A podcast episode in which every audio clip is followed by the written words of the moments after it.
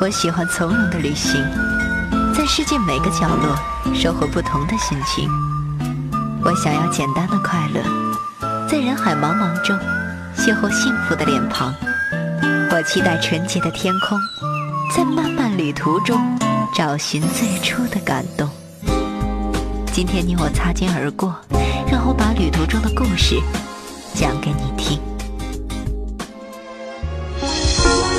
我是舒阳，我们的旅行从新出发。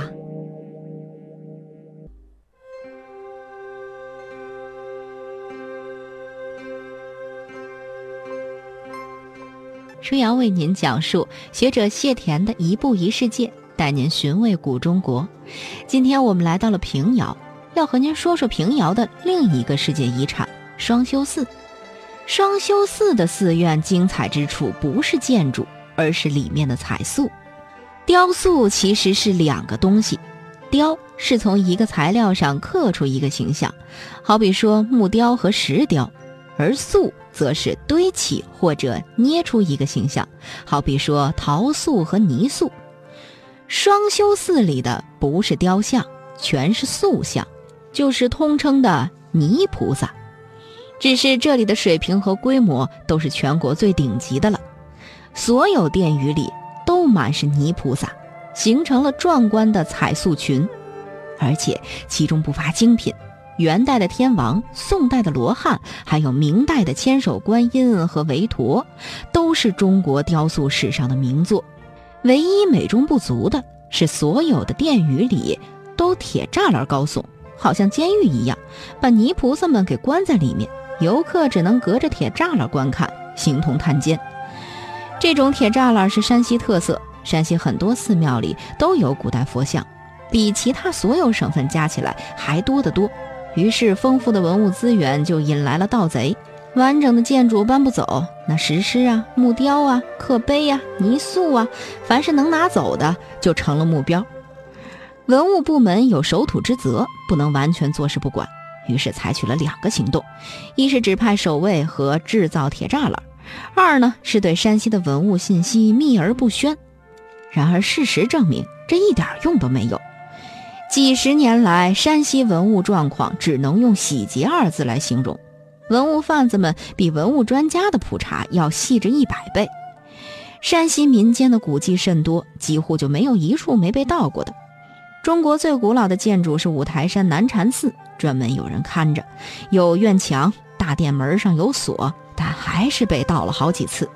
最近一次是二零一一年八月七号，有一个精美的唐代小石塔，号称是金刚宝座塔的鼻祖，锁在钢筋笼子后面被偷了。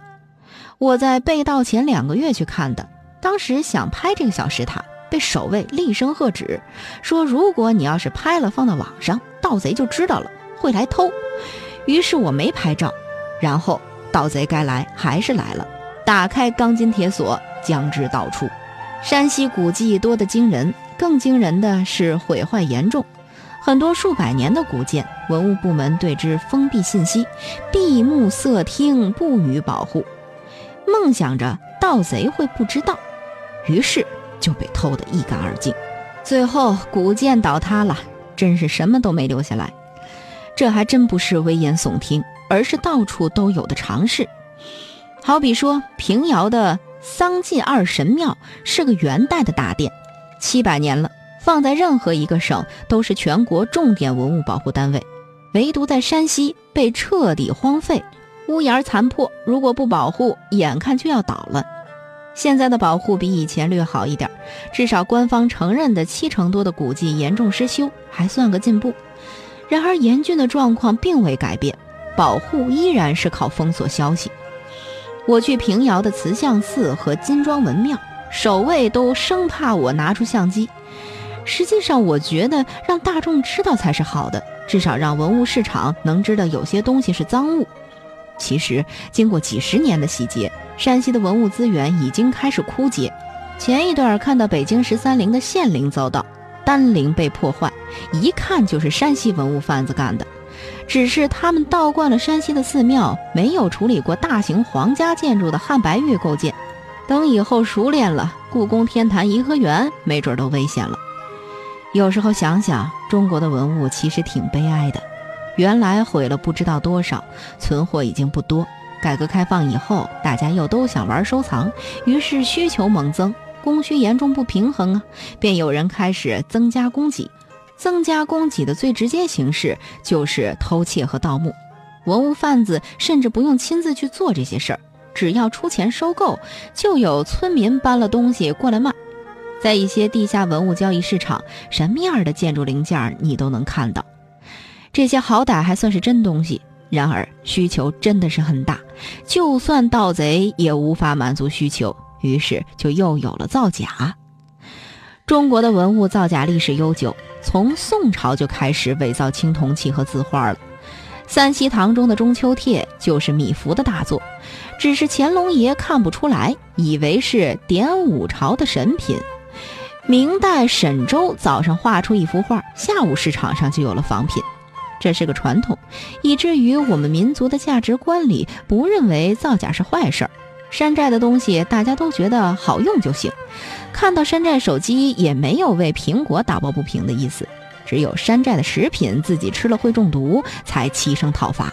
殊不知这和其他的造假是一体的，在利益面前，很多专家也变得不可信。屁股决定脑袋，利益决定立场，只要给钱，什么都可以是真的。于是，哪怕汉代的玉椅子也能得到一些专家的背书。万一查出来是假的，没关系，谁没有个误判呢？专家也是人嘛。更何况未必就能识破。纵使有了争议，只要抛出一大堆专业术语，搅浑一池春水，门外汉马上就晕了。一切还是真伪难辨。元代的《鬼谷子下山图》春花大罐，是个卖了两亿元的天价瓷器。按理说，元青花一般不会出现一模一样的两个，然而现在说是找到了另一个了，而且还有了盖儿。各种专家鉴定、媒体宣传都说价值连城。至于是不是真的嘛，您自己判断。